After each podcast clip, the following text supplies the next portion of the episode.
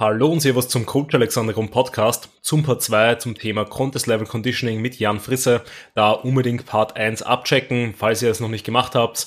Falls euch diese Episode gefällt, dann lasst gerne eine Bewertung auf Spotify oder Apple Podcasts da und teilt natürlich auch gerne die Folge in euren Social Media Plattformen, um den Podcast weiter zu supporten. Und jetzt geht's direkt weiter mit der Episode. Ja, ich ähm, glaube, dass gerade aber wir kommen da gleich eh nochmal drauf zu sprechen.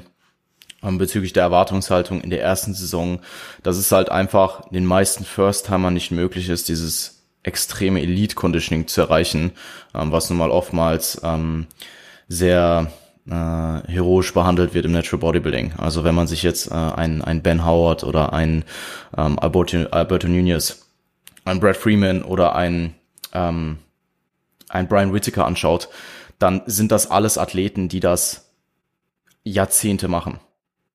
Das war mindestens ein Jahrzehnt machen, die auch, äh, äh, ich, ich will jetzt nicht sagen, ähm, vielleicht pauschal vier, fünf, sechs Mal gestartet sind. Und das als, äh, als First-Timer zu erreichen, ist halt schlichtweg unrealistisch. Ähm, von daher, ich glaube, dass dieser Punkt gerade für, ähm, für weniger erfahrene Athleten, weniger erfahrene Athletinnen äh, wichtig ist. Und Nichtsdestotrotz willst du auch als First-Timer einen guten Standard bringen, ähm, der dich weit nach vorne bringt, weil Conditioning nun mal in Bühnenlicht auch sehr, sehr beeindruckend aussieht. Also ähm, wir reden jetzt nicht davon, dass du nicht diesen Standard bringst, sondern dass du vielleicht am letzten Punkt, wenn du eigentlich überall in bist und vielleicht dein linker Glut noch nicht ganz so gestreift ist wie dein rechter, ähm, dass du dann vielleicht, wenn zum Beispiel die Erscheinungen schon extrem hoch sind und du vielleicht schon dabei bist äh, oder schon merkst, dass die Performance im Gym jetzt gerade einbricht, dass du dann nicht probierst, nochmal härter reinzugehen, um diese letzten Glutdetails noch rauszuholen, sondern dann halt einfach mit dem besten Paket kommst. Ähm, nichtsdestotrotz, du darfst es auch nicht verwechseln im Diätprozess selbst mit Flachheit. Also wenn du jetzt irgendwo in der Mitte deiner Diät bist und dein Unterkörper ist äh, bei weitem noch nicht da, wo er sein sollte und du wirst im Oberkörper extrem flach durch die Diät einfach, dann ist das nun mal Part des Prozesses und wichtig, um im Endeffekt dieses Ziel im Unterkörper-Conditioning zu erreichen. Also da ist die Erfahrung, ähm, was die Physik angeht und wie sich auch der Look im, äh, im, in, in einem ähm, Glykogen äh, depleteten Zustand verändert, extrem wichtig. Was sind dann Strategien, um genau sowas irgendwie äh, zu verhindern, dass man dann eben, sag ich mal, die, die Fülle in gewissen Körperteilen, Körperbereichen, also jetzt nicht die Fülle, aber die Muskelmasse erhalten kann, ähm, während man für andere Körperpartien noch irgendwie grindet oder eben versucht, diese noch leaner zu bekommen. Hast du irgendwelche Tipps oder Herangehensweisen? Naja, wie wir gerade schon besprochen haben, Performance ist halt, Performance ist King.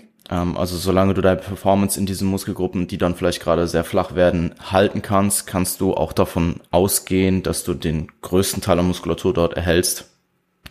Und ähm, Flachheit an sich ist ja per se nicht schlecht. Man kann dem Ganzen entgegenwirken mit Diet Breaks, mit Refeeds, aber Flachheit an sich, um in dieses gewünschte Conditioning zu kommen, ist irgendwo essentiell, würde ich fast sagen. Also ist nun mal Part des Prozesses und ist eine für gewisse Zeitrahmen auch erwünscht, um eben dann in dieses Conditioning letzten Endes zu kommen.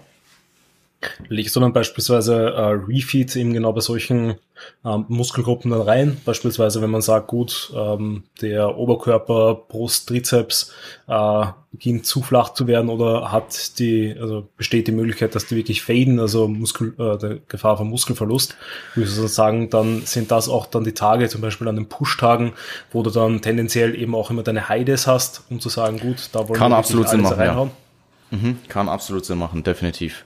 Also wenn du jetzt merkst, dass deine Druckmovements vielleicht am meisten ähm, leiden gerade in Bezug auf die Performance, dann kann es absolut Sinn machen, wenn du meinetwegen zwei High Days hast, den einen High Day vor den Push-Tag zu legen und den zweiten High Day am Push-Tag selbst zu machen, um dort möglichst viel ähm, Performance zu konservieren und dort halt eben die Energielevel anzuheben.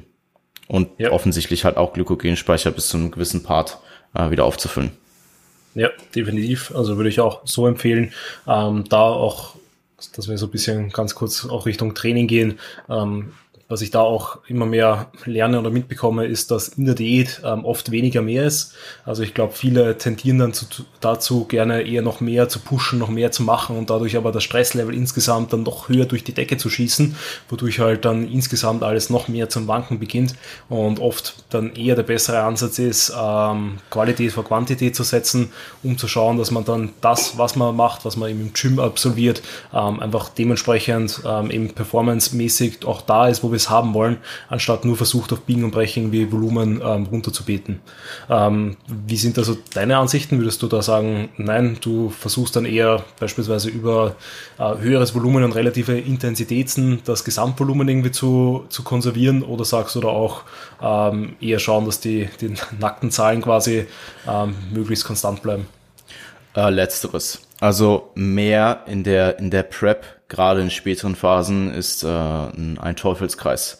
Ähm, also das mag vielleicht innerhalb der Session dann dafür sorgen, dass du vielleicht den Gesamtstimulus ähnlich hochhältst wie vorher, hat aber dann vielleicht im Kontext der gesamten Woche ähm, Auswirkungen auf die nächste Sessions, äh, auf die nächste Session, ähm, ist somit definitiv nichts, was ich empfehlen würde oder was ich selber, ähm, was ich selber so, so anwenden würde.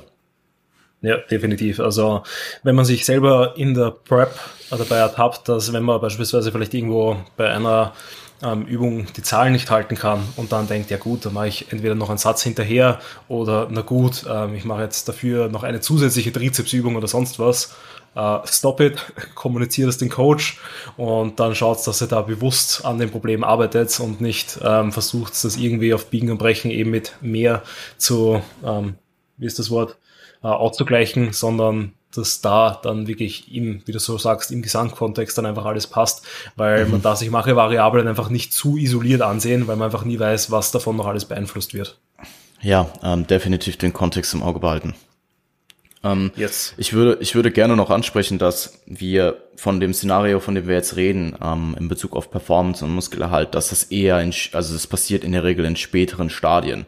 Wenn du jetzt irgendwo in der Mitte deiner Prep sehr, sehr flach wirst im Oberkörper, ähm, weil du nun mal einfach äh, ähm, moderat diätest oder halt einfach dein Defizit fährst für einen gewissen Zeitraum bis zum nächsten Diet Break, dann ist das in der Regel nicht nichts per se Negatives, solange deine Performance sich so gut es geht hält. Und dieser dieser gro dieses große Risiko von Muskelverlust entsteht eigentlich wirklich nur, wenn du vorausgesetzt wir du du ähm, du hast all diese Punkte, die wir bis jetzt genannt haben, äh, in Check, passiert das in der Regel nur in den letzten Phasen einer Prep.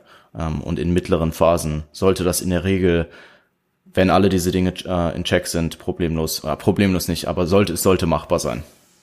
Ja, definitiv. Also ich kann da auch nochmal nur aus Erfahrung reden.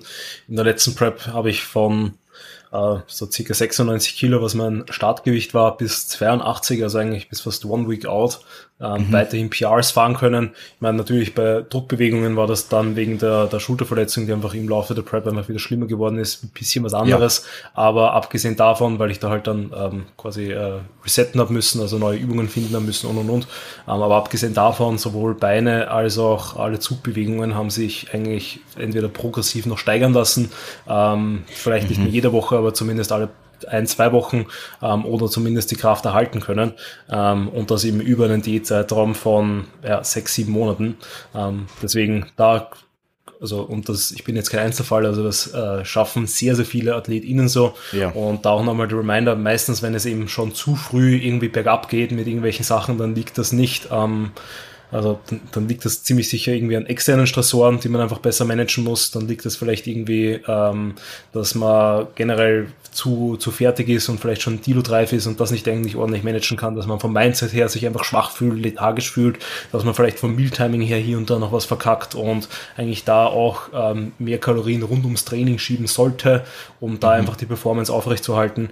Ähm, aber um das abzuschließen, eben, ich glaube auch, dass diese ganzen, also den Großteil der Sachen, die wir gerade erwähnen, sind wirklich nur von, die, die, um die Endhärte zu erreichen und Strategien, um dort eben alles bestmöglich zu halten. Mhm. Alles, was bis dorthin geht, alles, was eben bis zu, eben, sagen wir, 10, 12 Prozent KFA geht, ähm, ja. sollte für den Großteil der Personen einfach easy unter Anführungszeichen machbar sein, weil natürlich je nach Genetik und Co. und je nach Lebensumständen ist es für den einen schwerer als für den anderen, keine Frage, ähm, aber es ist auf alle Fälle machbar.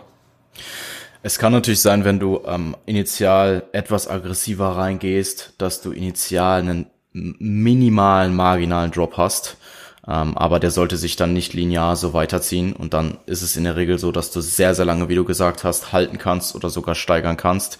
Ähm, was aber auch wichtig ist zu verstehen, ist, dass Performanceverlust in einem gewissen Maße ähm, für viele dann auch irgendwann, vor allem wenn man dann eben in diesen späten Phasen in der Prep ist, ähm, kommen wird und dass man diesen dann auch akzeptiert und wie du schon gesagt hast, nicht irgendwo gegenwirkt und mehr macht ähm, oder sich extrem darüber aufregt oder extrem darüber abstresst, weil ja, dann sind wir wieder an dem Punkt, wo du mehr Stress verursachst, das deinen gesamten Prozess noch schwieriger macht. Also in irgendeiner Form ähm, Performanceverlust könnte passieren und wenn es dann passiert, dann ja, so wenig wie möglich drüber stressen, akzeptieren und probieren, drumherum alles Mögliche zu tun, dass es eben nicht äh, zu mehr wird. Ja. Also gerade Druckmovements sind da halt, sind da halt ein Paradebeispiel. Ja, also da kann, also oder wird jeder irgendwann im Laufe der Prep Stagnation oder eben einen kleinen Decrease in ähm, der Performance bemerken. Das kommt sicherlich auch nochmal auf die Übungsauswahl an, aber wenn du jetzt einen wenn du jetzt einen äh, 95 Kilo Athleten nimmst mit einem äh, mit einem Langhantel Press Movement und der wiegt am Ende noch 80 Kilo und ist in Stage Conditioning, dann wird der nicht exakt die gleichen Kraftwerte haben wie mit 95 Kilo. In den in, in den allermeisten Fällen. Ja, wenn nicht, dann würde ich mir überlegen, was ich so in der Offseason alles getan habe. Ähm, mhm. Da auch mhm. nochmal so ein, ein, eine kleine Side-Note, weil mir das bei ein, zwei meiner KundInnen aufgefallen ist. Ähm, da natürlich auch immer dann in Kontext setzen, wie man am Ende oder kurz vor Start von Contest Prep trainiert äh, und wie man dann natürlich im Laufe der D trainiert, weil gerade wenn man im Überschuss ist und gerade wenn man dann ähm, auch schon so ein bisschen hyped ist auf den Prep-Start und sagt, ja, jetzt will ich nochmal den Rest an Muskelmasse, den ich irgendwie so aufbauen kann, noch rausholen, ähm, geht man natürlich einerseits mit einer ganz anderen Einstellung in die Session rein, äh, plus ähm, trainiert da auch vielleicht noch einmal einen Ticken intensiver, auch nochmal ähm, vielleicht auch einen Ticken unsauberer hier und da, weil man einfach diesen Progress erzwingen möchte. Und mhm. man vergisst dann ganz, ganz schnell, äh, wenn man sich dann bloßen Zahlen im Logbuch anschaut, wie man das Gewicht bewegt hat. Also natürlich auch noch immer ein komplett anderer, also ein Unterschied. Also ich meine, ist jetzt ein bisschen Side Note und ich würde jetzt auch gar nicht zu sehr auf Training, Ausführung und Co. eingehen. Ähm, aber da auch nochmal nur das Bewusstsein schaffen, dass man da eventuell eben mit bisschen mehr Schwung gearbeitet hat, bisschen mhm. mehr abgefälscht hat, die ROM vielleicht nicht ganz so hoch war, eben weil einfach die Körperkomposition eine andere war und da die Range of Motion halt einfach geringer war. Ähm, also dass da auch nochmal viele, viele Faktoren mit reinspielen, die zwar on paper vielleicht ähm, mehr Reps, mal mehr Gewicht waren, ähm, aber vom Gesamtstimulus vielleicht ja gar nicht so effektiv waren, wie das Training, was man dann eben nach vier, sechs, acht Wochen Prep macht, wo man halt einfach dann schon ähm, ja bisschen bewusster trainiert, bisschen schaut, dass man sich die Ressourcen natürlich auch dann einteilt und nicht ähm, ab Tag eins nach dem Deload auf Teufel komm raus sich komplett abschießt, ähm, sondern da dann ähm, auch schaut, dass man da etwas progressiver trainiert, damit man da den Zyklus auch bestmöglich immer überlebt. Ja, guter Punkt. Ähm, Stichwort Euphorie würde ich vielleicht noch ähm, hinzufügen in Bezug auf Prep Mindset, gerade wenn man sich die äh, die die ähm, Ausgangslage anschaut.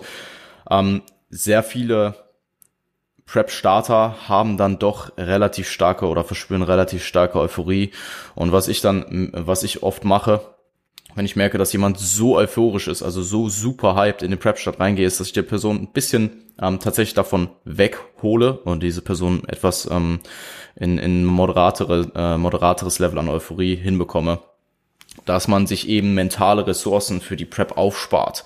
Weil wenn du am Anfang so euphorisch, so hyped bist und alles rein investierst in die ersten acht Wochen, dann nimmst du dir die Ressourcen, die du eigentlich am Ende der Prep benötigst. Ähm, wichtiger Punkt und äh, definitiv etwas, was ich nicht unterschätzen würde. Ja, ja, auf jeden Fall. Also man muss halt einfach sagen, eine Prep ist ja eigentlich grundlegend, vor allem die ersten paar Monate, nichts Aufregendes. Es ist eigentlich so. Ganz wie, normale Diät. Wie, genau, genau. Mhm. Ähm, es ändert sich nichts, Kalorienzahl ändert sich leicht, vielleicht leichte Aktivität und mhm. that's it. Ja, gerade wenn man Diäterfahrung hat, ähm, ist in der Regel das erste Drittel oder die erste Hälfte sogar ähm, ja, eine ganz reguläre Diät, vermutlich einfach mit mehr Posing und halt mit einem gewissen anderen Purpose. Aber ähm, an dem Diätprozess an sich verändert sich ja in der Regel nichts. Ja, definitiv. Also du hast das da eh auch schon ähm, einerseits im Zuge vom Podcast erwähnt gehabt. Ähm, und jetzt auch nochmal erwähnt, dass einfach mit der Diät-Erfahrung, glaube ich, da auch einfach mehr Coolness dazukommt, äh, plus mhm. natürlich dann auch einfach die Erwartungshaltung von den First Seasons. Also ich glaube, da hast du eh auch einmal einen coolen Instagram-Post gemacht mit uh, You're not Brian Whittaker in your first season mhm. oder irgendwie sowas in, in die Richtung, ja, ja. kann ich mich zurückerinnern. Ähm, was ähm, also worüber ich jetzt kurz einmal eingehen würde, was auch enorm wichtig ist, dass wie du es vorher schon erwähnt hast, man einfach in der ersten Season nicht wie ein Top Pro World Natural Bodybuilder aussieht. Also mhm. da muss man auch selbst mit sehr, sehr guter Genetik, also auch wenn man da jetzt wirklich Leute mal hernimmt, wo man sagt, uff, da bezweifelt man den Naturalstatus, weil halt einfach die Genetik so gut ist, wie jetzt beispielsweise mhm. ein Paul Unterleitner, wenn der sich auf die Bühne stellt, neben anderen Top-Natural-Bodybuildern, die halt eben dann schon dementsprechend länger im Game sind, dann fallen halt erst die Schwächen auf und dann sieht man halt, ähm, wo es halt tatsächlich hakt und wo er auch noch dann Zeit benötigt. Ähm, mhm. Und da fallen eben dann genau solche Punkte aus wie äh, Conditioning, wie, Bal wie Balance und und und. Und da ist es eben einfach auch enorm wichtig, dass man da, dass da ich dann auch solche Fälle vor, vor Augen führt, dass in der ersten Season die ähm, aller, allerwenigsten Leute dann wirklich, ähm, sag ich mal, ähm, so, so stark sind wie jetzt eben beispielsweise der Dirk. Ähm, ja. Der, glaube ich, halt alle, alle überrascht hat. Bei Dirk muss man sagen, ähm, Dirk hat zum einen nun mal einen sehr äh, niedrigen Körperfett-Settling Point und Dirk ist auch sehr diäterfahren. Also ich glaube, Dirk hat in 2017 müsste es gewesen sein, auch mit äh, Berto damals schon relativ lange diätet und der war, also das war damals schon, obwohl das gar keine Prep war, war das schon sehr, sehr beeindruckend. Ähm, und das waren ja dann nochmal vier Jahre, die er da, die er da in Offseason hatte nach dieser Diät und da kommt dann einfach Genetik plus Diäterfahrung zusammen und ich würde Diäterfahrung auch durchaus noch zu dem ersten Punkt hinzufügen. Du hast ja gefragt, was, äh, was muss was oder was muss man äh, sicherstellen, um auch dieses Endlevel ähm, oder dieses Contest Lean Level an Conditioning zu erreichen. Ähm, ich würde mal ein bis zwei längere Diäten gemacht haben, einfach um mit dem Diätprozess auch ähm, bekannt zu werden und sich im Klaren zu sein, wie das Ganze so funktioniert wenn du jetzt, wenn deine Contest Prep jetzt deine erste längere Diät ist, dann wirfst du dich halt selbst ins kalte Wasser. Und ähm, dementsprechend macht es da durchaus Sinn, ein bis zweimal länger zu diäten. Auch ich würde sagen, über einen Minicut hinaus, vielleicht zu dem Punkt, wo du wirklich ähm, merkst, dass du, ähm, dass du Diäterscheinungen bekommst und dann halt zu reversen wieder in die Offseason, ist sicherlich sehr, sehr hilfreich für den Contest Prep Prozess dann an sich oder die Contest Prep Diät. Ja, ähm, finde ich tatsächlich bisschen schwer, weil ähm, je nachdem, wie man natürlich die, die Zeiträume plant und je nachdem, in welchem Lebensabschnitt, glaube ich, man seine erste Season macht, ähm, weiß nicht, ob das für jeden super realistisch ist, äh, mhm. weil tatsächlich, was ich da halt einfach im Hinterkopf ähm, immer habe, ist das Problem, dass man über so lange Zeiträume natürlich dann ähm, auch etwas Zeit einfach verliert, die man eventuell in Überschuss verbringen könnte. Klar. Dann klar. würdest du sagen, würdest du sagen, diese Skills, die man dann da erwirbt und eventuell natürlich auch die Muskelmasse, die man dann in den ersten Wochen Diät auch noch immer aufbaut, ähm, überwiegen dann den Nachteil, dass man vielleicht eben dann ähm, zwei, drei Monate weniger in einem kalorischen Überschuss dann wirklich sich befindet? Um, ähm, es kommt ein bisschen auf den Kontext an. Also wenn du jetzt, ich kann das voll nachvollziehen, was du meinst im, im Sinne von realistischen Zeiträumen. Wenn du jetzt einen äh, wenn, wenn jetzt ein Athlet ähm, sich bei dir bewirbt, der nächstes Jahr starten möchte und du hast jetzt vielleicht, ähm, du hast jetzt vielleicht sechs bis zwölf Monate Zeit, ähm, klar, dann kann man dort auch irgendwo den Pre-Prep-Cut einplanen und der ist meiner Ansicht nach auch ähm, eine valide Option oder spielt natürlich mit ein, äh, da dort ähm, dann auch die, Diät, die Diäterfahrung mitzunehmen. Ich würde dennoch sagen, dass jemand, der eine gewisse Diäterfahrung hat, einfach in einem besseren in einem besseren äh, Milieu ist, eine Contest Prep dann auch im letzten Endes erfolgreich durchzustehen, als jemand, der nahezu keine Diäterfahrung hat. Und wenn wir jetzt von Männer Natural Bodybuilding ausgehen und wir davon ausgehen, dass jemand mal in der Regel mindestens drei Jahre trainieren sollte, eher Richtung fünf plus, dann wirst du diese ein bis zwei längeren Diätphasen irgendwo in diesem Zeitraum unterbringen können. Es sei denn, du bist jetzt genetisch ein Dirk, um ihn jetzt nochmal zu nennen, ähm, dann kann man, dann diete man vielleicht einfach weniger und auch nicht so lang. Aber auch ein Dirk ähm, hat im, im Laufe seiner Trainingskarriere diätet. Und ich bin mir sicher, dass ähm, er mir auch zustimmen würde, dass diese 2017er Diät ihm für seine Contest Prep dieses Jahr enorm geholfen hat. Ja, ja, auf jeden Fall. Ähm, um also aus einen der. Also es ist, sorry, also es ist sicherlich ähm, nochmal was anderes, wenn du jetzt nur einen gewissen Zeitrahmen hast bis zur Prep. Ähm, oder ob man jetzt davon ausgeht, dass ähm, jemand eine gesamte Trainingskarriere sich auslegt. Also wir sprechen ja jetzt hier vom Optimalfall im Endeffekt. Wie es dann ähm, in, der, in der Praxis aussieht, gerade in einem Coaching-Setting mit begrenzter Zeit, ist wieder eine ganz andere Frage, Alex. Ja, definitiv. Ähm, hättest du da oder zu den anderen Punkten, die wir jetzt angesprochen haben, noch irgendwie was zu ergänzen? Weil wenn nicht, dann würde ich einfach zum nächsten Punkt noch übergehen. Ich, ich denke nicht, nein. Okay, ähm, weil was wir noch gar nicht so angeschnitten haben, ist tatsächlich, dass die Anforderungen ans Conditioning äh, in den unterschiedlichen Klassen einerseits und natürlich auch der Unterschied zwischen Frauen und Männer. Ähm, Gibt es da aus deiner Sicht irgendwas, was signifikant hervorzuheben ist, dass man sagt, äh, in der Klasse X beispielsweise ist ein komplett anderes Conditioning äh, gefragt als in der Klasse Y? Also wenn du jetzt von ähm, ähm Männerklassen und Frauenklassen ausgehst, dann denke ich, wirst du mir zustimmen, dass du im Männer-Bodybuilding das extremste Conditioning brauchst, dann ja, danach eben Classic Physik und dann Mans Physik und in den Frauenklassen eben Women's Bodybuilding, Women's Physik, Figur und dann Bikini. Ähm, ich würde dennoch sagen, zum Beispiel auch Women's Bodybuilding kommt sehr, sehr nah an Männer Bodybuilding ran, auch wenn der relative Körperfettanteil höher ist. Ja, ähm, definitiv. Also stimme ich dir mal auch so grundlegend zu, dass ähm, da in den höheren Klassen eigentlich auch die Anforderung ans Conditioning ähm, das, die höchste ist. Ähm, also da finde ich es tatsächlich äh, etwas schade bei vielen Frauen-Bodybuilding-Klassen, dass da äh, das Conditioning noch nicht ganz so auf dem Niveau ist, wo es, glaube ich, sein sollte, vor allem im Naturalbereich. Also in Women Hands Bodybuilding, da sind die Women's Physik und darüber ja komplett mhm komplett mhm. geistesgestört, also ganz, ganz schlimm. Ähm, aber im Naturalbereich, glaube ich, ist da, was das Conditioning angeht, ähm, auf jeden Fall noch ausbaufähig, weil auch zumindest gefühlt sieht man doch öfters dann äh, eben Women's Physik oder FigurathletInnen, die dann in einem besseren Conditioning kommen als die ähm, aus der Women's Bodybuilding Klasse und das sollte mhm. eigentlich nicht der Fall sein, weil eigentlich sollte sich die Bodybuilding Klasse eben immer überdurch einerseits deutlich mehr Muskelmasse hervorhaben in Kombination mit ähm, eben besseren Conditioning. Was ähm, vielleicht, ja. oder was ähm, recht sicher halt einfach damit zusammenhängt, dass die äh, Women's Bodybuilding Klasse insgesamt einfach nicht so besetzt ist wie zum Beispiel Women's Physik und dementsprechend da das Judging natürlich vielleicht auch einfach gerade im Naturalbereich noch nicht so etabliert ist. Ähm, ja. Ähm, aber ganz klar, ich stimme dir ganz klar zu, Women's Bodybuilding sollte vom Standard her eigentlich mehr conditioned sein als jetzt Figur oder äh, Women's Physik oder Figur. Ja, definitiv. Also ich glaube auch, dass das natürlich, ähm, wie du sagst, einfach auch so ein bisschen die, die Nachfrage das Problem ist, weil einfach mhm. da nicht so viele Personen dann immer starten, dann natürlich auch äh, vielleicht im generell die, die Talente und die Anforderungen auch nicht so hoch ist, beziehungsweise man, wenn man in, auf alte Shows schaut, dann auch einfach die Referenz eine andere ist.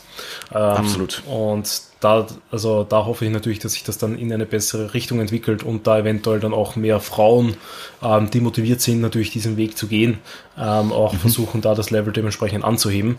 Mhm. Ähm, und genau, aber grundsätzlich ähm, um da so allgemein auch noch ein bisschen was zu sagen, kommt mir so vor, ähm, es wird der Trend tatsächlich in allen Klassen ähm, immer mehr dazu gehen, dass man äh, einfach einen härteren Look benötigt. Also im Bodybuilding sowieso. Ähm, da wird es immer, immer wichtiger mit eben diesem Baseline-Conditioning, was einfach sehr, sehr hart ist, ähm, auf die Bühne zu gehen, dass man da eben mindestens einmal ins Finale kommt oder um die Top 3 ähm, mitzuspielen, weil mhm. ähm, gerade im Top 3 und natürlich der, der Sieger hat da einfach immer diese, diese Top-Kombination aus Härte und Muskelmasse und ist weder eines von den, den anderen Extremen, also kennen alle die Leute, die halt sehr, sehr beeindruckend aussehen auf der Bühne, wo man sich dann aber denkt, hätte halt noch lieber acht, zwölf Wochen länger datet, dann, ja, absolut. Äh, dann, dann wäre er vielleicht ins Finale oder immer auf den ersten Platz gekommen.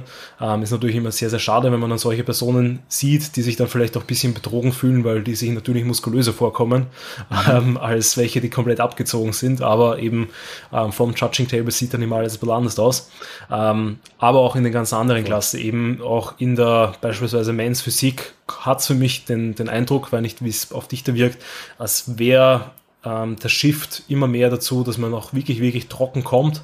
Ähm, einfach aus dem Fakt heraus, dass es eben, wie du sagst, so im Bühnenlicht deutlich beeindruckender dann aussieht. Ähm, plus, was ich da auch noch immer erwähne, ist, dass man halt auch dann in diesen Klassen ähm, einfach ähm, übers Posing ähm, mehr rausholen kann, weil man dann über lockereres Posing trotzdem mehr Details präsentieren kann, wodurch man diese Mischung hat mhm. aus einerseits dieser Coolness auf der Bühne, dass man halt eben nicht komplett verkrampft und ähm, quasi lockerer mhm. posen kann, aber trotzdem ähm, immer noch mehr oder gleich viele Details, wie man auch andere rausbringt. Ähm, was eben in so Präsentationsklassen wie jetzt einer Men's Physik oder im Women's Bikini aus meiner Sicht halt auch viele, viele Vorteile bringt. Ist ein guter Punkt, ja ich denke einfach, dass insgesamt der Standard an, ansteigt und dementsprechend auch der Standard im Conditioning. Ähm, also, wenn du dir die GmbF Klassensieger anschaust, da ist niemand, der, der nicht mindestens Top Conditioning bringt und viele darüber hinaus sind halt wirklich von oben bis unten abgezogen. Ja, definitiv. Sticht bei dir irgendeine Klasse raus, wo du sagst, ähm, da ist es komplett anders oder da würdest du bewusst ähm, ja, nicht Stage kommen? Na, was heißt nicht Stage? Also Stage ist ja irgendwo eine Definition, ist ja irgendwo eine Klassendefinition. Ähm, du brauchst jetzt für eine Bikini-Klasse nicht das Conditioning, was du im Women's Bodybuilding haben solltest oder meinetwegen jetzt Women's Physik der Standard ist. Ähm, dennoch willst du erst Stage für die Bikini-Klasse kommen. Ähm, also, ja, ich äh, denke, wir sind uns da einfach einig, dass je dass wenn man ähm, die Klassen eben in dieser in dieser Reihenfolge rankt, dass du in den unteren ähm, Klassen einfach nicht so hart kommen musst wie in den ähm, Klassen, die eben am meisten Conditioning benötigen. Ja, wobei eben hart auch einfach heißt, dass da dementsprechend die, die Muskelteilungen, Muskelfasern und Co. einfach noch nicht so sichtbar sind, aber man trotzdem, ähm, ich, ich nenne es mal doch dünn ist, ähm, weil gerade vor allem in der Bikini-Klasse habe ich auch das Gefühl, dass da viele das Conditioning zu locker nehmen und dann immer noch mhm. auch zu soft auf die Bühne fast gehen. Ja, Definition ähm, bringt dir natürlich auch einen gewissen, ge, ge, Definition bringt dir natürlich auch Shape. Und auch wenn du jetzt nicht die tiefsten Teilungen hast oder sogar Querstreifen, bringt dir äh, ein gewisses Conditioning trotzdem eben Muskelbäuche, die mehr rauskommen, weil zum Beispiel Körperfett an den Gelenken schwindet zum Beispiel eine schmalere Taille hast, etc. Also auch in einer Bikini-Klasse kannst du nicht out of shape kommen. Also offensichtlich. Ja, definitiv. Ähm, ja. Wie siehst du das dann beispielsweise in einer Classic Physik-Klasse? Also gerade ist ja jetzt auch sehr, sehr neu in der GmbF oder generell im Natural Bodybuilding, wo ja auch das Conditioning ähm, ja auch bei der GmbF beispielsweise in den Wertungskriterien ähm, von der Gewichtung her, glaube ich, relativ weit unten ist. Also ich also es wird, glaube ich, schon erwähnt, aber es ist irgendwie so mit 20 Prozent gewichtet oder maximal 30, eher 20, weil ich glaube 50 Prozent war Posing. Ähm, mhm. Wie stehst du dann dazu? Würdest du dann da auch irgendwie einen anderen Look anpeilen als jetzt beispielsweise in der Männer Bodybuilding Klasse? Oder wo, oder, oder anders gefragt, wo oder wie unterscheidest du Classic Physik und Männer Bodybuilding im Natural Bodybuilding? Ja, wahrscheinlich zum größten Teil einfach über die Präsentation. Um, ähm, und wenn du dir das Conditioning jetzt anschaust, wirst du trotzdem sehr, sehr hart kommen müssen, um da weit vorne mitzumischen. Um, ähm, wie das dann im Reglement etabliert ist und wie es dann in der Praxis aussieht, ist auch immer noch mal eine andere Frage. Und ich meine einfach der Fakt, dass du längere Trunks trägst, ähm, ähm, führt quasi dazu, dass jetzt zum Beispiel der Fokus auf die Glutes gar nicht so extrem ist. Also brauchst du jetzt wirklich komplett gestreifte Glutes von oben bis unten in der Classic Physik vermutlich nicht. Ähm, während das sicherlich ein Feature ist, wenn es nicht auf Kosten der gesamten Balance kommt, was wir vorhin angesprochen haben, was dir sicherlich ein Feature ist, was dir im Männer Bodybuilding äh, Punkte einbringen wird, weil das einfach nicht jeder mitbringt. Und ich äh, glaube aber, dass der primäre Unterschied aktuell, wie es in Zukunft ist, ist dann wieder eine andere Frage, primär Präsentation ist. Ähm, und ja, bis zu einem gewissen Teil vielleicht Conditioning. Ja, definitiv. Also natürlich, was man da auch äh, ein bisschen erwähnen muss, ist einfach Struktur und generell Proportionen. Natürlich, ähm, absolut. Das ist eh klar, aber ich, mhm. ich sage mal so, oder traue mich mal zu behaupten, jeder Athlet, der in der Classic Physik ähm, sehr, sehr gut aussieht, wird auch im Männer Bodybuilding sehr, sehr gut aussehen, wenn er eben entsprechend mit dem Conditioning mit den anderen Athleten, äh, mit den anderen Athleten mithalten kann. Ja, ähm, in die Richtung eher, in Richtung, äh, an, in die andere Richtung vielleicht ein bisschen weniger, ähm, einfach weil, wie du angesprochen hast, ähm, Classic nun mal ein gewisses ähm, Shape anstrebt und wenn du das mitbringst, bist du halt einfach in der Classic Physik besser. Ähm, das ist nun mal nochmal ein zusätzlicher genetischer Fakt, der damit einspielt. Faktor. Ja, genau. Genau. Ähm, yes. Hast du noch Zeit? Wollen wir die letzte Frage noch ähm, Klar, absolut. eruieren? Perfekt. Mhm. Ähm, dann haben wir eigentlich alles durch, was wir durchnehmen wollten. Die ähm, Episode wird dann eh ziemlich sicher als zweiteilige Episode online kommen. Als dreiteilige nicht, äh, Episode? Zweiteilige. Okay. Dreiteilige. Äh, neu, neues Format. Ähm, Trilogie. Die Trilogie mit genau. Jan Frisse. Ja. ähm, und zwar, die letzte Frage dreht sich um äh, Probe-Peak Weeks. Probeladen. Mhm. Ähm, wie sind da deine Erfahrungen damit? Und wenn du sagst beispielsweise, dass ein Pre-Prep-Cut für die meisten ähm, AthletInnen sinnvoll wäre, würdest du sagen, auch so ein Probe-Pre, äh, ein Probeladen, eine Probe-Peak Week, ähm, wird das genauso sein? Sprich, soll man da auch nochmal extra Zeit einplanen, um ähm, so eine äh, durchzuführen? Ähm, Mache ich in der Regel nicht. Also ich würde jetzt mal pauschal behaupten, dass es auf gar keinen Fall immer notwendig ist. Also so war ja die Frage formuliert. Ähm, ich persönlich nutze halt die Daten aus den Refeeds, aus den äh, Diet Breaks und aus der Warm-Up-Show, ähm, um dann jemand letzten Endes für die erste Main-Show zu pieken. Kann aber durchaus Sinn machen, wenn du früh fertig bist. Also ich denke, äh, Pros sind da definitiv, dass du mehr Daten hast für deinen eigentlichen Peak ähm, es nimmt auch eventuell dem Athleten etwas Stress für die eigentliche Peak Week, wenn man jetzt vielleicht mit sehr hohen Kohlenhydratmengen arbeitet und der Athlet sich vielleicht sonst Stress machen würde, weil er denkt, dass die Form fadet. Mm, und baut je nach Load eben auch Ermüdung ab. Also es ist, wenn du Zeit hast, durchaus eine valide Option. Cons sind halt, du verlierst Zeit. Ähm, also es ist schlichtweg eigentlich nur möglich und sinnig, wenn du genug Zeit hast. Und es könnte vice versa, je nach Athlet, den Athleten auch stressen ähm, wenn ja. du jetzt eine Probe Peak Week fährst. Weil eine Peak Week erfahrungsgemäß ja auch eigentlich eine Phase ist, wo sich viele sehr, sehr viel Gedanken machen ähm, und wo vielleicht der Stress ansteigt sogar, obwohl man ihn eigentlich so gering wie möglich halten sollte. Ja, ja, definitiv. Also ich stimme da voll und ganz zu. Ich glaube, ähm, ich, ich bin auch jemand, der eher mit den Daten aus äh, Refit, Diet Breaks und Co. arbeitet und dann ähm, natürlich auch bei der Peak Week individuell einfach schaut, wie äh, reagiert die Person auf die entsprechenden Kohlenhydratmengen. Ähm, also gerade da natürlich mit einer Show zu arbeiten, wo man sagt, man probiert halt einfach mal eine Strategie aus, beziehungsweise ähm, mhm. hat halt wirklich eine Show, die jetzt noch nicht die Priorität Nummer eins äh, hat, äh, ist es, glaube ich, auch sehr, sehr sinnig, weil ansonsten habe ich auch das Gefühl, dass viele so Probe Peak Weeks und Co.